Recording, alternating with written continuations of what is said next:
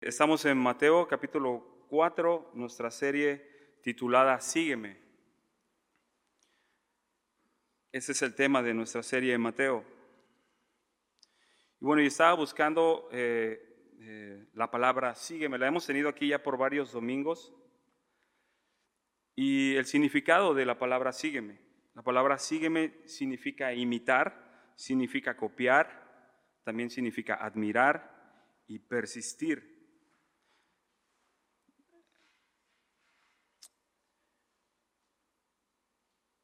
Contrario a esto, de la palabra sígueme es ah, opuesto a abandonar, dejar, rechazar, desobedecer, desistir y abandonar. Y yo echaba cuenta atrás, ¿hace cuánto tiempo Jesús me llamó? Y también puedes ir echando cuentas, ¿hace cuántos años, meses, días, semanas Jesús te llamó? Y te dijo, ven, sígueme. La palabra sígueme es una invitación a venir y, Jesús, lo vamos a ver en, este, en estos versículos siguientes, es una invitación de Jesús que Jesús les, hace a sus discípulos o les hace a los pescadores aún para convertirse ya en discípulos, les, llama para discipularlos a, a, estos, a este par de hermanos que vamos a ver. Pero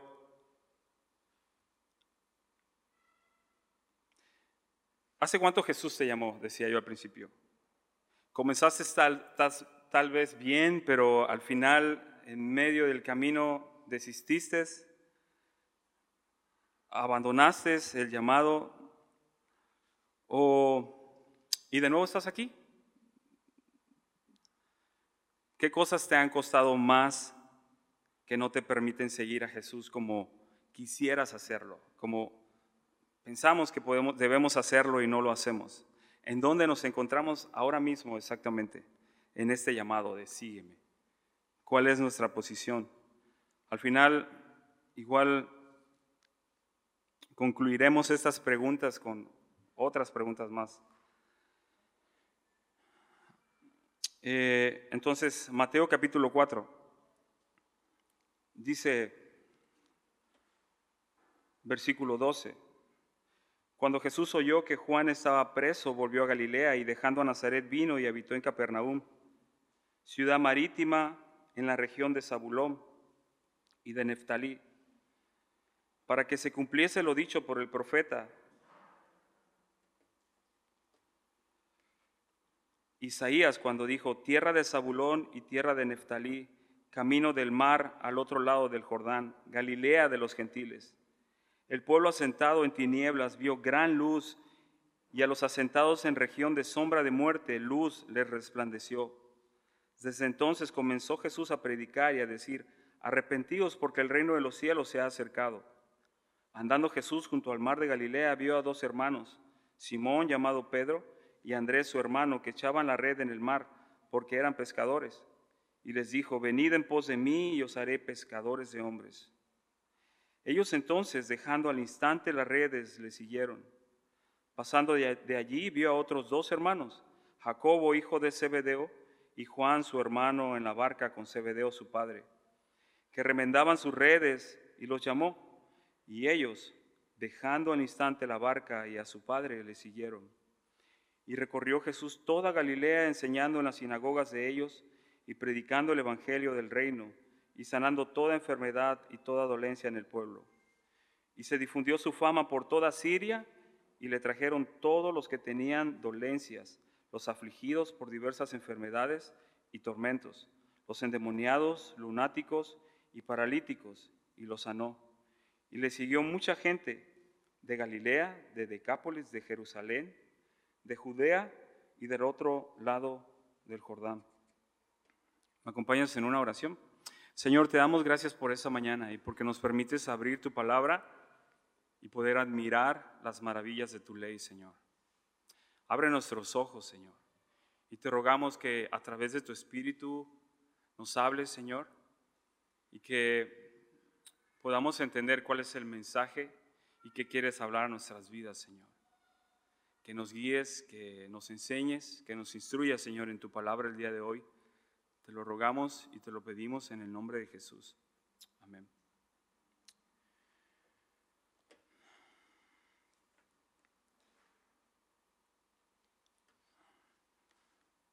Continuando con la historia, con los sucesos que acontecieron desde que Jesús, versículos atrás, eh, vivió en Galilea. Dice el, dice el versículo 12 que Jesús volvió a Galilea. Galilea fue el lugar donde, versículos anteriores, anteriores decíamos que fue el lugar donde fue bautizado por Juan el Bautista y donde el Espíritu de Dios vimos que descendió como paloma y fue por el mismo Espíritu llevado al desierto para ser tentado. Y vimos que Jesús venció la tentación, pero con el poder del Espíritu. De hecho, Lucas, refiriéndose a esta misma historia, pero con más datos, nos dice en Lucas 4:14, Jesús volvió en el poder del Espíritu a Galilea. Es, es algo que añade más Lucas, que no vemos aquí, pero es así, algo muy esencial en la vida de Jesús. Sucedió en los versículos pasados. Jesús volvió en el poder del Espíritu a Galilea. Fue así como inició su ministerio. Fue así como fue tentado en el desierto por Satanás y fue con el Espíritu Santo que él pudo soportar la tentación y y, dejar atrás todo lo que Satanás le ofrecía. Eso decíamos fue esencial en el ministerio de Jesús. Lo vemos una y otra vez actuando y siendo guiado y siendo llevado por el Espíritu. Recordando y recordemos que Jesús era 100% Dios, pero era 100% humano y necesitaba del Espíritu, de su Espíritu para poder llevar a cabo las tareas que el Padre le había encomendado. De la misma manera, recordamos que en Hechos capítulo 1, versículo 8, nos dice, pero recibiréis poder cuando haya venido sobre vosotros el Espíritu Santo. ¿A quién le dice esto? A los discípulos, que debían esperar para poder iniciar el ministerio también. Y me seréis entonces testigos en Jerusalén, en toda Judea, en Samaria y hasta lo último de la tierra. Era la manera en que iban a poder operar a través del poder del Espíritu en todas las regiones, de la misma forma en que Jesús se movía por toda Galilea, Jerusalén, Nazaret. Entonces, ah, tanto el libro de los Hechos es, conocido por Hechos de los Apóstoles, pero más bien es, deberíamos decir, Hechos del Espíritu, porque es el Espíritu quien, quien iba guiando a los discípulos, es el Espíritu quien iba decidiendo, es el Espíritu quien mantenía vivo eh, el mensaje del Evangelio y con poder y con denuedo. Entonces es esencial para el creyente, para ti y para mí, vivir en el Espíritu, porque el Espíritu nos ayuda a vivir en su voluntad. Para poder entonces llevar a otros la presencia de Dios y su mensaje donde quiera que vayamos. Dios nos ha llamado y tal vez no, no estamos en un lugar lejano o no nos ha llamado a un lugar lejano como Hace muchos años se pensaba que solamente Dios llamaba para ser un misionero en un lugar remoto. Dios ha llamado a tu casa, Dios ha llamado a tu familia, a tu trabajo, a tu escuela, con tus familiares, con tus amigos, con tus vecinos. Dios ha llamado a ellos. Y decíamos, es esencial para el creyente vivir en el Espíritu. El Espíritu nos consuela, el, Espíritu convence al mundo de pecado también nos guía a la verdad y nos da poder para testificar. Nos capacita para llevar el mensaje de Dios sin temor. Veíamos que en Hechos 4:31 los discípulos compartían el mensaje con denuedo y sin temor. ¿Cuál era la capacidad que había en ellos? Quizá no, el Espíritu de Dios les daba la capacidad para poder operar de esa forma, con el poder de Dios. Chuck Smith, pastor de Capilla Calvario en California, decía, el énfasis real cristiano debe estar en caminar en el Espíritu y ser guiado por el Espíritu. Ese es el énfasis. Si nos ponemos, si nos ponemos a, guiarnos por nosotros mismos vamos a terminar mal. Quizá hemos tenido experiencias en las que hemos terminado mal porque nos ha parecido bien a nosotros en nuestras experiencias hacer, hacer tal o cual cosa de la manera en que creemos que es correcta. Pero la vida del creyente no se guía de acuerdo a sus instintos ni a sus capacidades. La, guía de, la, vida del creyente vemos que Jesús era guiado por el Espíritu llevado por el Espíritu. Los discípulos eran guiados por el Espíritu y llevados por el Espíritu para predicar con valentía. De la misma forma, a nuestras vidas como creyentes en Cristo, necesitamos del Espíritu y caminar en el Espíritu y estar en el Espíritu. No, podemos, no podríamos vivir de otra forma. Versículo, el mismo versículo 12, dice que él volvió a Galilea ah, porque escuchó que Juan el Bautista estaba preso. Y preguntábamos, ¿quién, eh, cómo y de qué manera llegó a, a esa condición? ¿Por qué era la razón por la que estaba preso? Mateo 14, 13 nos dice que Herodes prendió a Juan, lo encadenó y lo metió a la cárcel. Pero entonces ahora, ¿cuál era la razón por la que Herodes hizo tal cosa? ¿Qué le llevó a, cometer algún delito para poder ser apresado y estar eh, encadenado y preso? Lucas 3, 18 al 20 nos explica un poco de eso. Dice, con estas y otras muchas exhortaciones anunciaba las buenas nuevas al pueblo, refiriéndose a Juan el Bautista. Entonces Herodes, dice, el tetrarca, siendo reprendido por Juan a causa de Herodías, mujer de Felipe su hermano, y de todas las maldades que Herodes había hecho, sobre todas ellas todavía añadió además esta, encerró a Juan en la cárcel.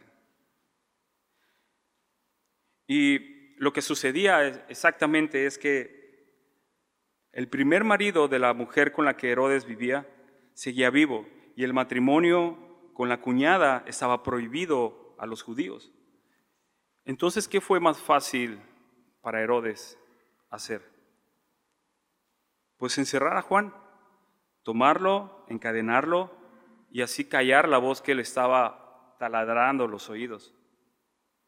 Pero ¿qué vemos? Que el pecado llevó a más pecado, porque dice aquí que aún, eh, dice que sobre todas ellas, todas las cosas malas que, que, que, había hecho y que estaban mal en su vida, añadió además esta más, una más, a Juan el Bautista, a encarcelarlo, solo porque estaba predicando algo que a él no le agradaba, estaba predicando la verdad. Vemos que el pecado no arrepentido le llevó a más pecado terminó peor su condición. No quería escuchar y quiso apagar la voz que le reprendía, la voz de Juan el Bautista. Él sabía que hacía mal, por supuesto, pero no lo aceptaba. No había un arrepentimiento. Juan, sin embargo, seguía predicando de la misma forma. Nada podía hacer cambiar su mensaje, nada podía callarle. Aunque su cabeza terminó en un plato por, por la mujer de Herodías,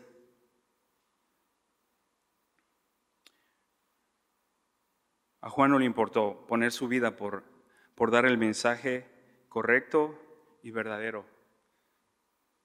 Y seguramente, no sé si te ha pasado, pero más de una vez lo más que nos ha pasado a nosotros es que nos han cortado la, plática.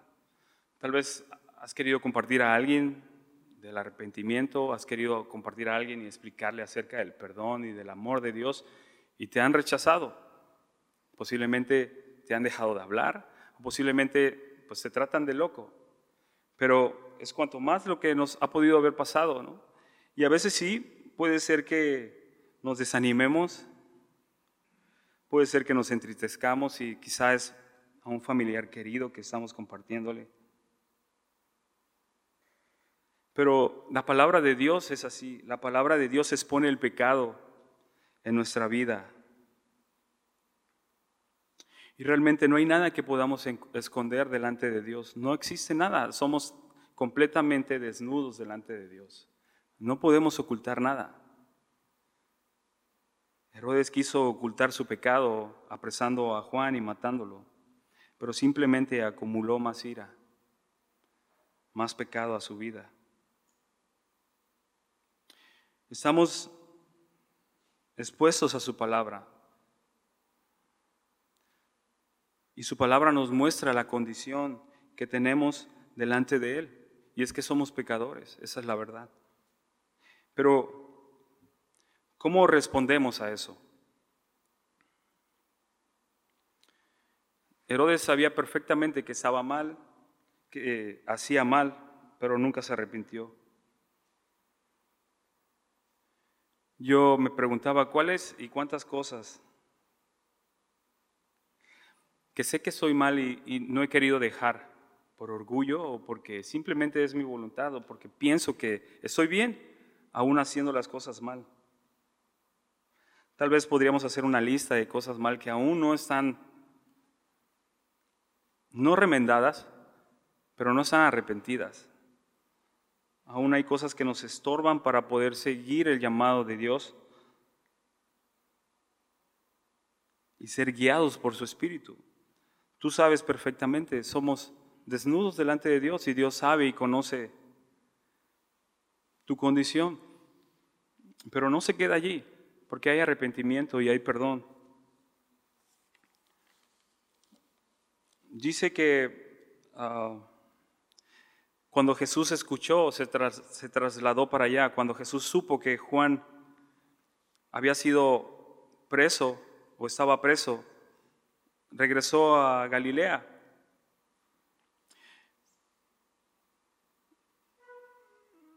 Y seguramente eh, has pasado momentos difíciles, circunstancias difíciles en este tiempo. Para nadie ha sido fácil.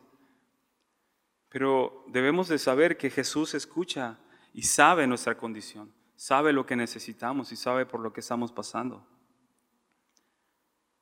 Jesús sabe y Jesús conoce exactamente cada cosa que, que te está ocurriendo. Y sabes y sabemos que podemos clamar a Dios por ayuda, por consuelo en la necesidad. Juan el Bautista en, en Juan capítulo 3, versículo 30, decía, es necesario que Él crezca para que yo mengüe. La palabra menguar aquí significa disminuir. Quiere decir causar que algo tenga menor categoría.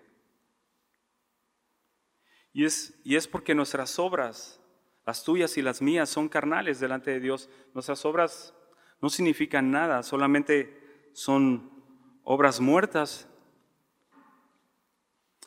Y Juan decía, es necesario que yo disminuya.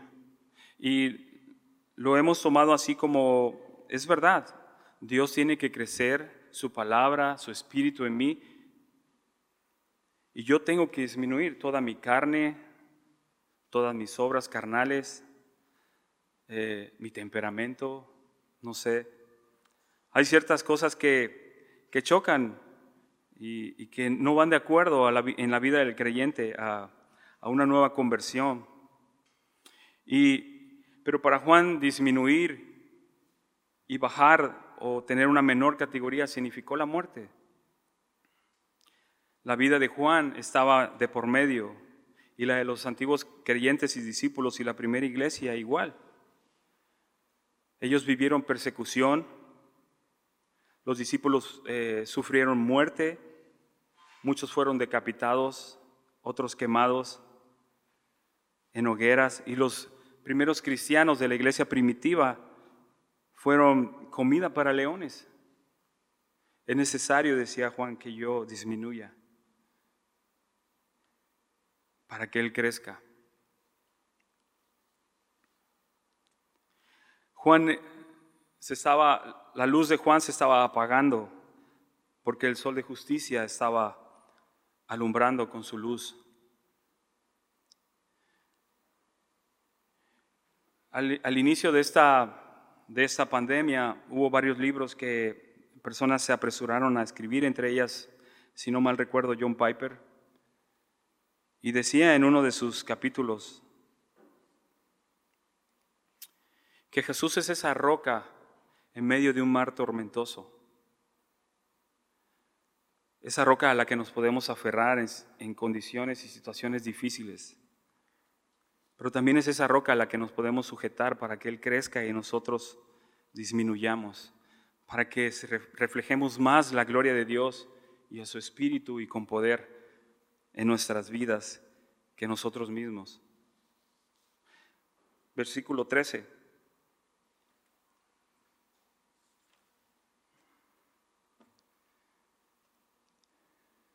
Dice que, y dejando Nazaret, vino y habitó en Capernaum, ciudad marítima, en, la región de Zabulón y de Neftalí.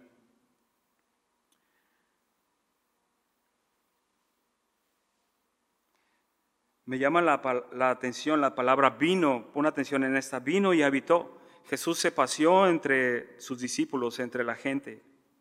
Jesús comió con ellos, caminó con ellos, se cansó, descansó, durmió, oró, lavó los pies de sus discípulos y, e hizo muchos milagros. Jesús transitaba por toda Galilea.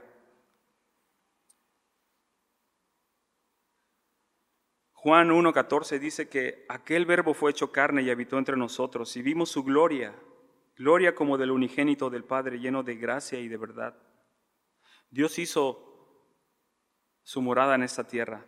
Dios tuvo que bajar y tomar forma de siervo forma de hombre para morir por nuestros pecados. Y eso sucedió así. Él vino y Él habitó para darnos vida. Jesús fue el sacrificio justo y santo delante de Dios por nuestra redención. Y aunque Jesús después de su resurrección ascendió al cielo, Él prometió esto. Mateo 28, 20 dice, estar con nosotros hasta el fin del mundo, hasta que todo esto pase, hasta que Él vuelva por su iglesia. Mateo 18, 20 dice, donde están dos o tres congregados en mi nombre, allí estoy yo en medio de ellos. Jesús se pasea esta mañana entre nosotros. Habemos más de dos aquí. Y también dijo que no nos dejaría solos, que enviaría a su Espíritu, porque él sabía que para hacer, para seguir su llamado y hacer su obra, no íbamos a necesitar de nuestras fuerzas, sino de su Espíritu. Él está ahorita a la diestra del Padre, dice su palabra, intercediendo por ti y por mí. Y no estamos solos. Jesús nos escucha en cada situación de nuestra vida. Eso eso debe estar muy claro. Podemos clamar a Dios de noche, de día, y Él nos escucha. Verso 14. Para que se cumpliese lo dicho por el profeta Isaías cuando dijo, aquí abro un paréntesis, algunos, algunos eruditos piensan que Jesús tuvo que regresar a, Galilea porque eh, Juan el Bautista, como había sido apresado, tenía que continuar el ministerio. Había mucha gente que le seguía, discípulos inclusive, y habían quedado solos, solos sola esa región, y entonces él, algunos piensan que él debía de, tomar eh, lo que Juan había dejado. Pero la respuesta la tenemos en el versículo, para que se cumpliese lo dicho por el profeta Isaías. Lo demás pudo haber sido cierto, no lo sabemos, pero la verdad es que la, la palabra de Dios es clara y se interpreta a sí misma.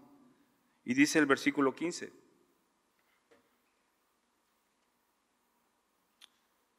tierra de Zabulón y tierra de Neftalí, camino del mar, al otro lado del Jordán, Galilea de los gentiles. Uno de los temas destacados que veremos en Mateo, o todo el, todo el libro de Mateo, es el cumplimiento del plan de Dios, sin duda, y la profecía del Antiguo Testamento por boca de los profetas. Vamos a ver cumplir una y otra vez profecía tras profecía. Y eso, eh, cumpliéndose una tras otra, Jesús obedeciendo al, al Padre, cumpliendo el plan de Dios. Y esos lugares que menciona el versículo 15 son indicados geográficamente y datos geográficos e históricos que sustentan lugares, susten- sustentan nombres y hechos. Todo sobre la vida de Jesús desde, su- desde el acontecimiento de su nacimiento fue el parteaguas de la historia de la humanidad. Eso sucedió. Que no te quepa duda, su palabra es verdad y su palabra es vida. Jesús vino a partir de nuestro calendario. Versículo 16. Dice, esta es la parte del versículo 15 en cuanto a la, a la profecía. Dice, el pueblo asentado en tinieblas vio gran luz y los asentados en región de sombra de muerte, luz le, res- le resplandeció. Este contraste que vemos aquí entre luz, tinieblas, muerte y gran luz nos muestra en sí realmente el contraste que vive la humanidad sin Dios, que vive el mundo sin Dios, apartado de Dios sin querer saber absolutamente nada. Es así, en tinieblas, en sombra de muerte. Esa es una condición de vida que puede llegar a vivir alguien, apartado de Dios, en la oscuridad. Y dice asentado, eh, que, significa viviendo, viviendo una vida de tinieblas. La palabra tinieblas significa oscuridad e influencia de todo mal. No hay nada de cavidad de Dios allí. Dice asentados en región de sombra de muerte. La palabra muerte significa como un final, ya no hay nada más allá de eso. No hay esperanza, no existe nada más allá. La gente eso es así como vivía, sin esperanza, creyendo que solo morían y ya, no existía nada más. Estaban viviendo en total oscuridad, sin poder ver ni ir a ninguna parte, ni tener ningún destino, ningún propósito, ni esperanza. Pero dice, vio gran luz, significa una luz importante, una luz sorprendente. Yo añadiría una luz única. De la misma forma como la paz de Dios, que no es como la que el mundo da, al igual su luz es inigualable. La luz de Dios, de Jesús, es la luz de la vida. Dice abajo, luz les, resplandeció. Y eso quiere decir mayor, mayormente en referencia a la salida del sol. Yo sé que los ocasos en el Pacífico son muy bellos. Si te gusta la fotografía, si te encanta admirar eh, los paisajes, pues eh, la gente en el Pacífico admira muchísimo. Son colores muy bellos que se tornan en el sol, en las nubes, cuando el sol se va ocultando. Pero ¿qué tal aquí en Veracruz? Tenemos la bendición de poder ver cada amanecer, ¿no? Cuando el sol va saliendo. Esta luz de la que habla aquí es la salida del sol, el alba, cuando va amaneciendo o va surgiendo el sol. Y la aurora, los primeros, las primeras luces que son visibles antes de la salida del sol. Es una luz que se ve antes de que el sol salga, es una luz que alumbra todo el cielo y que llega a todo lugar. Y dice, versículo 17,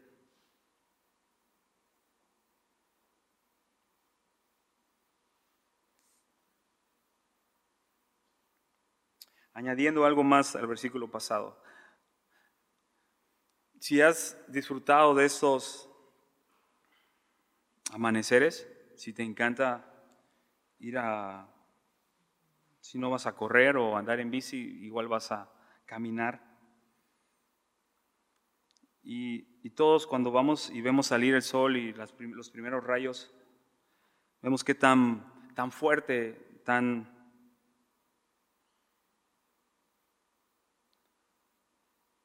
tan alum- alumbrante es la luz cuando el sol va saliendo.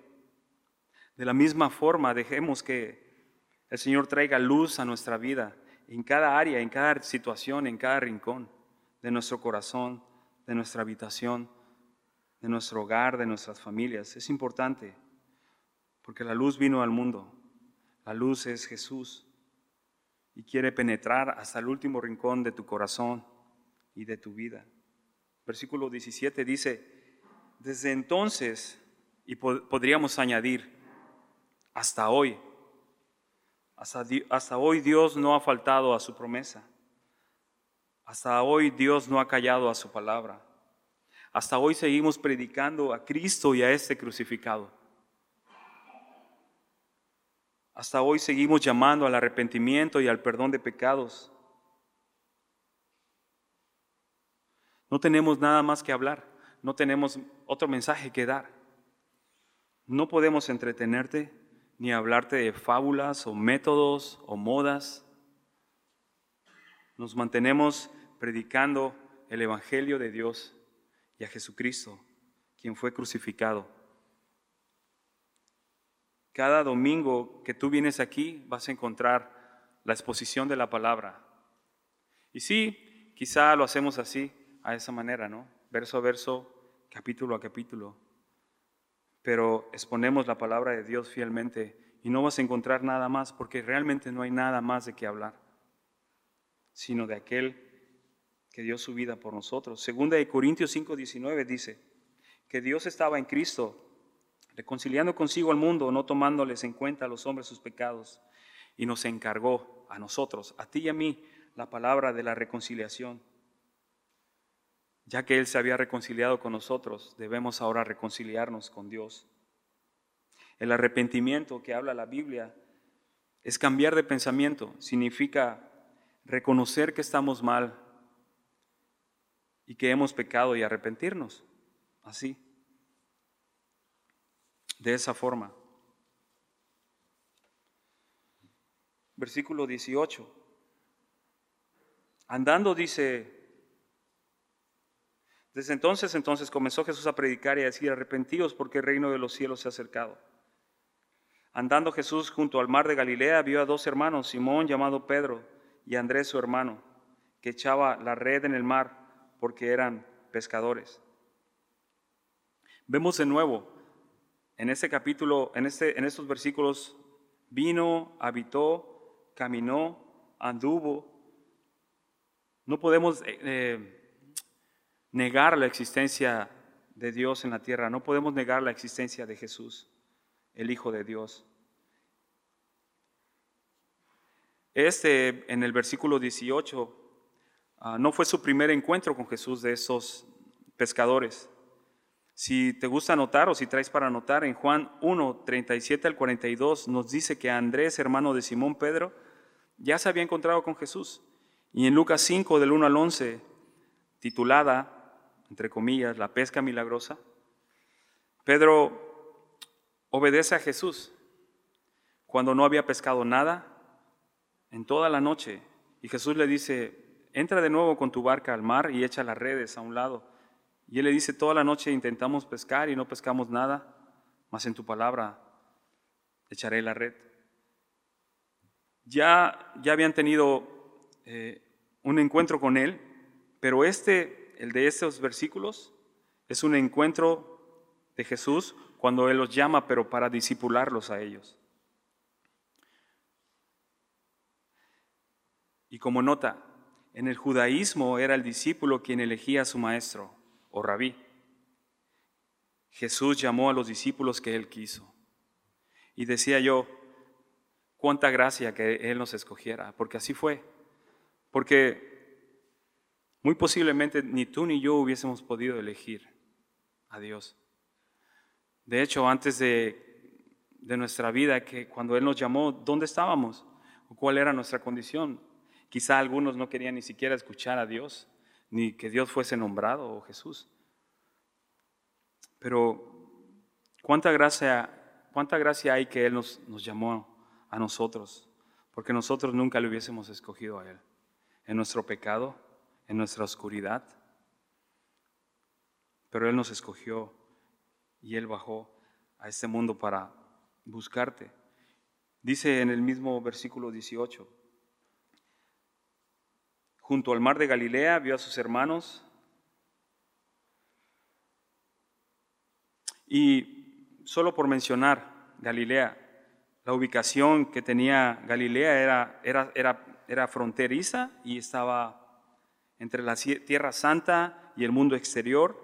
Sus habitantes no eran de raza judía y eran menos cultos y refinados, nada refinados. Ellos eran pescadores, no eran ricos, no tenían posición, eran sin letras y eran trabajadores, simples trabajadores. Pero tenían algo importante, tenían algo que Jesús vio en sus, en sus vidas, corazones vacíos que él podía llenar.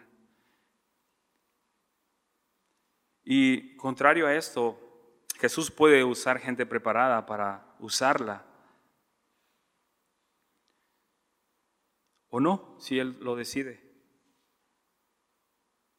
Pero en sí el Señor no busca gente así preparada o, no, sino los busca para prepararlos Él mismo para el ministerio. Necesitamos ser vaciados cada día de nosotros, como decía Juan el Bautista. Menguar para que Él nos llene de su espíritu y de su palabra. Y tal vez has escuchado en este, en este versículo sale Simón Pedro y su hermano. Y tal vez has escuchado memes acerca de Pedro. Quizá burlas también. ¿Por qué? Por su rápida acción para hacer o para decir lo que no quería hacer o lo que no quería decir. Y a veces somos así, a veces yo soy así. A veces no pensamos las cosas y las hacemos y luego nos arrepentimos, somos imperfectos. Mas sin embargo Dios llamó así a Pedro. Y eso me encanta, porque pensaba yo, no tanto porque escogió a Pedro, pero sí porque me escogió a mí. Es, una incógnita. Pero Dios nos escogió porque nos ama.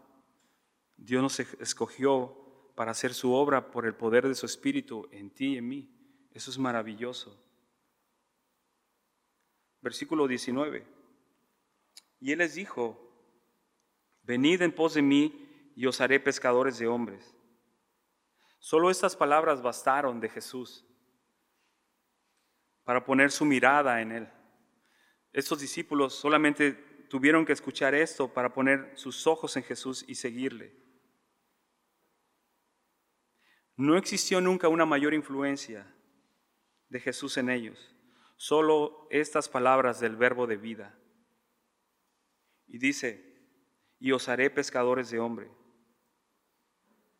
Realmente eso sucede en la vida del creyente. Cuando llegamos al Señor, Él es quien completa la obra y, y prometió terminarla.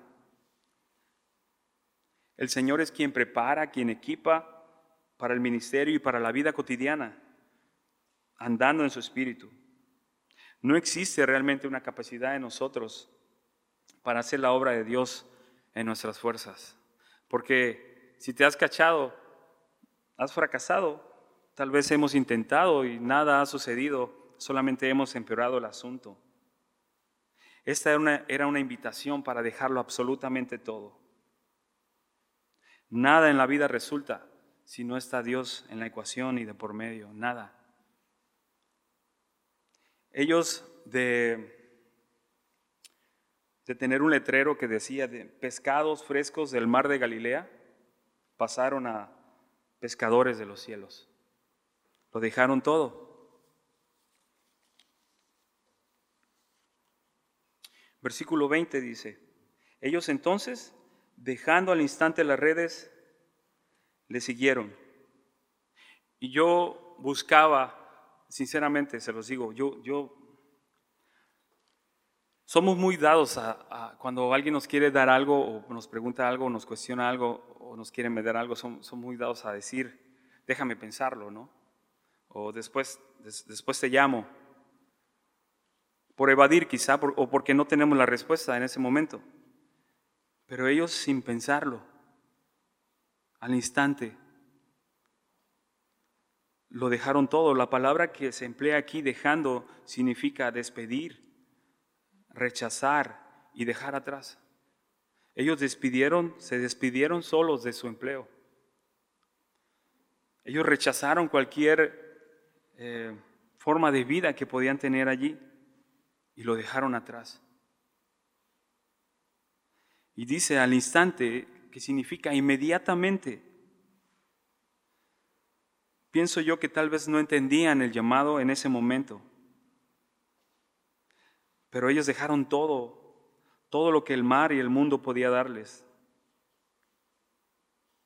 ¿Cuáles son aquellas cosas que pudiesen detenernos de seguir a Jesús cada día con total libertad? Y lo digo en serio, con total libertad, sin tener que tener ese pesar por las cosas en las que a veces nos, decimos, otra vez volví a, volví a cometer el mismo error, otra vez el mismo pecado, otra vez la misma crítica, otra vez el mismo juicio sobre alguien. Pero, ¿qué cosas nos detienen para vivir en libertad, con total libertad? O tal vez dejaste algo para seguirle, de lo cual no estás nada arrepentido. Y puedes gozarte en esa decisión. Y puedes celebrar al Señor en eso. Que Dios no te ha dejado desamparado.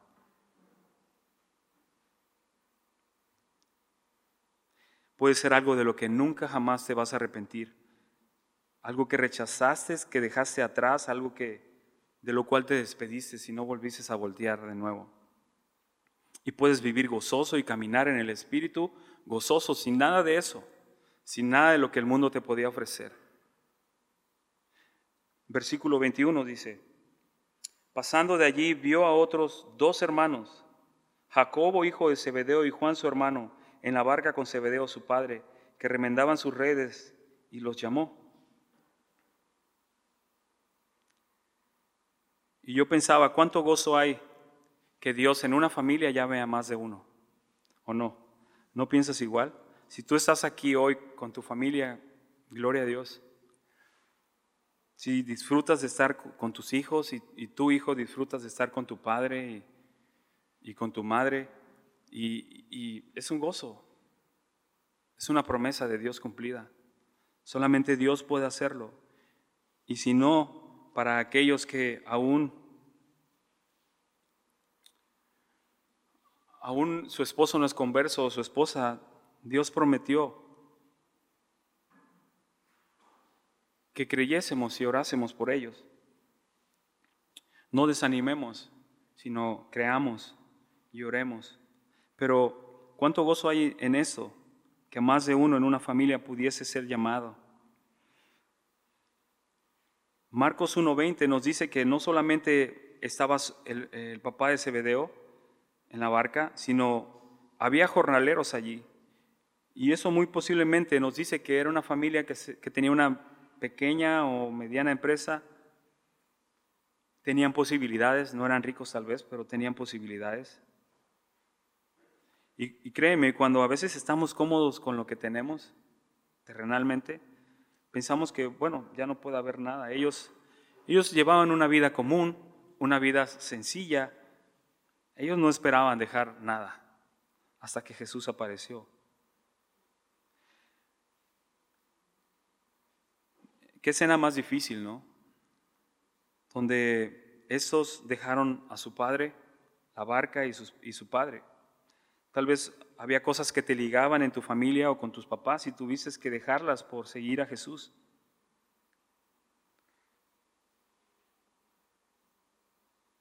Y es muy común que pase cuando queremos obedecer al llamado, a la verdad y a la fe, y cuando algunos no comparten lo mismo en nuestra familia con nosotros.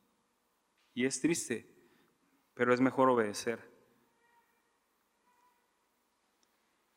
Dice el versículo 22, y ellos también, como repitiéndose la misma escena de los anteriores hermanos, y ellos dejando al instante la barca y a su padre le siguieron. Y fue así, igual, inmediatamente, la barca y a su padre significaba el sustento y su familia. Un comentarista dice y escribe acerca de esto, es una buena propiedad de los fieles creyentes, siervos de Cristo, venir cuando son llamados y seguir al Maestro a donde quiera que los conduzca. Ellos al ser llamados obedecieron y como Abraham fueron sin saber a dónde iban, pero sabiendo muy bien a quién seguían. Mateo 19, 29 nos dice,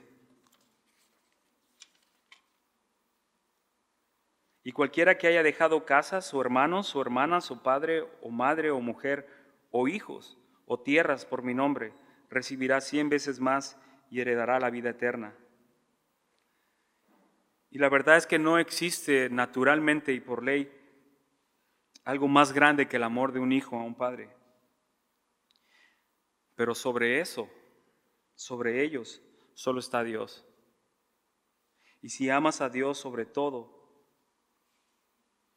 no tendrás problema en dejar lo que tengas que dejar. Relaciones pueden ser amistades que no te convienen, aún a familiares que se oponen a la verdad. Y versículo 23, para terminar el 24 y el 25, es parte del el ministerio de Jesús con la evidencia del Espíritu, del poder del Espíritu en su vida.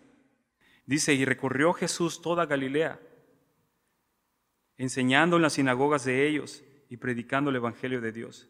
Y te digo algo, Jesús sigue recorriendo Galileas. Jesús sigue recorriendo ciudades.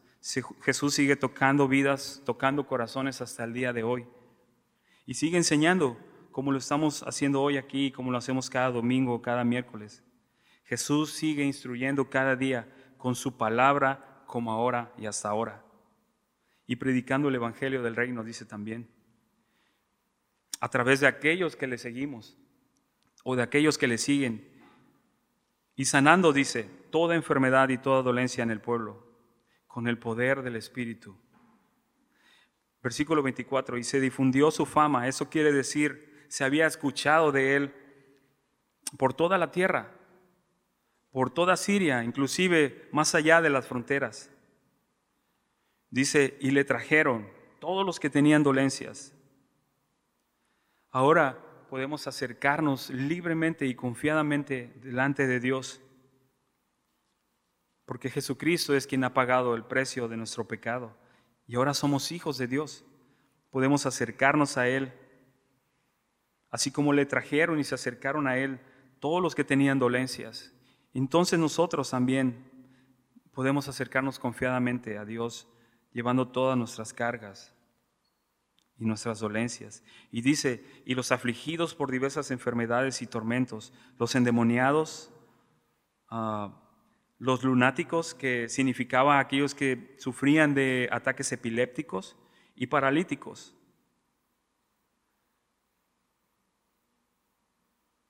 Dios sigue, sigue obrando de la misma forma y con el mismo poder en la vida de cada creyente y en la vida de cada persona. Ese, ese es el mismo Jesús de hoy obrando en las vidas y haciendo milagros.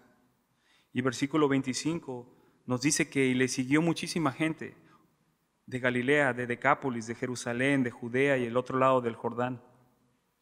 Tal vez esta gente en este lugar no era nada apreciado. Galilea no tenía en sí valor para los demás, ni, ninguna, ni nada por, por estima.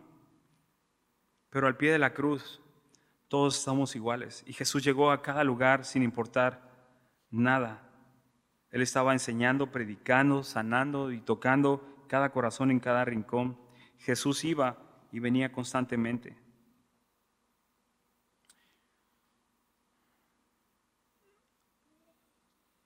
Y te digo por qué Jesús es el mismo, obrando en las vidas y haciendo milagros. El año el año pasado y, todo este tiempo yo sé que sigue siendo difícil, difícil para muchos.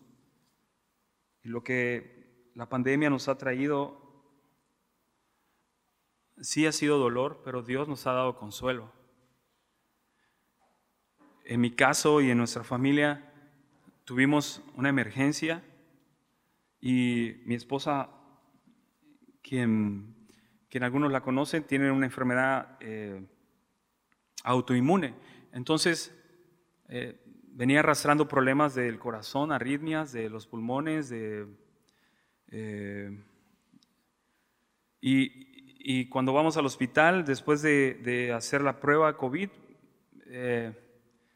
a, a, los días volvimos a regresar porque volvió a grabarse y, y cuando iba amaneciendo casi 6 de la mañana, habíamos ingresado como 2 de la mañana, este, llegaron rápido a sacarme porque nos informaron en ese momento que la prueba de hace 5 días había sido positiva y tenía yo que, salir de ahí porque le iban a pasar a, otro lugar, a otra sala.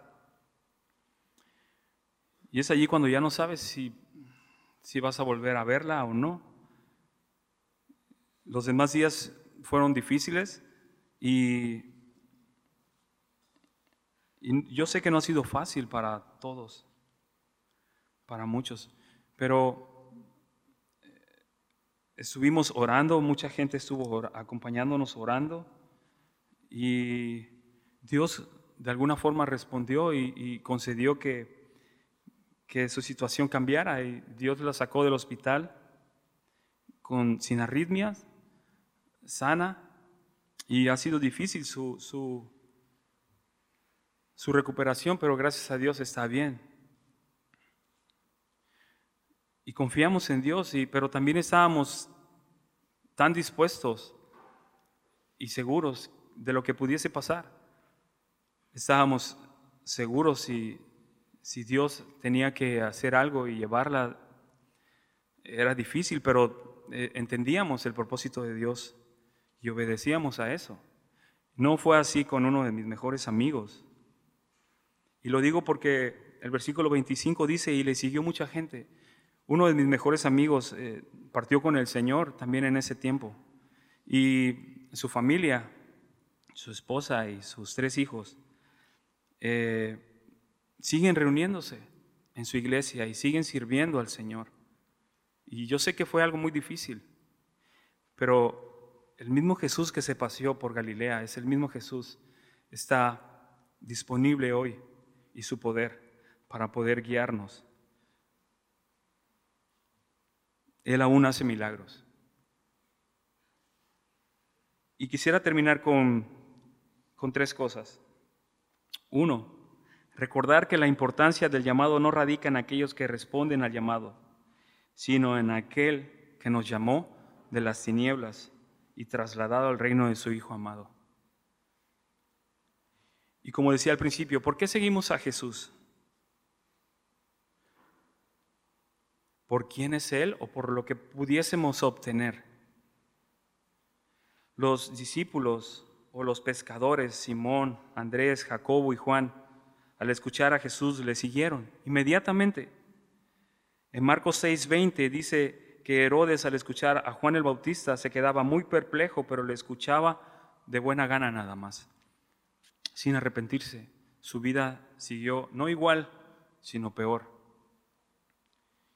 Y solo recordando y escuchando a Jesús en el mensaje de arrepentimiento, hoy es el día de salvación. Hoy es el día para que ya no tengas que cargar con más pecado en tu vida.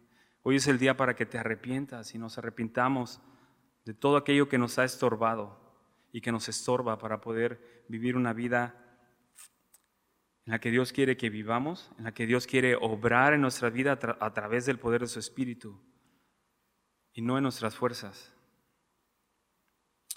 ¿Me acompañas a orar?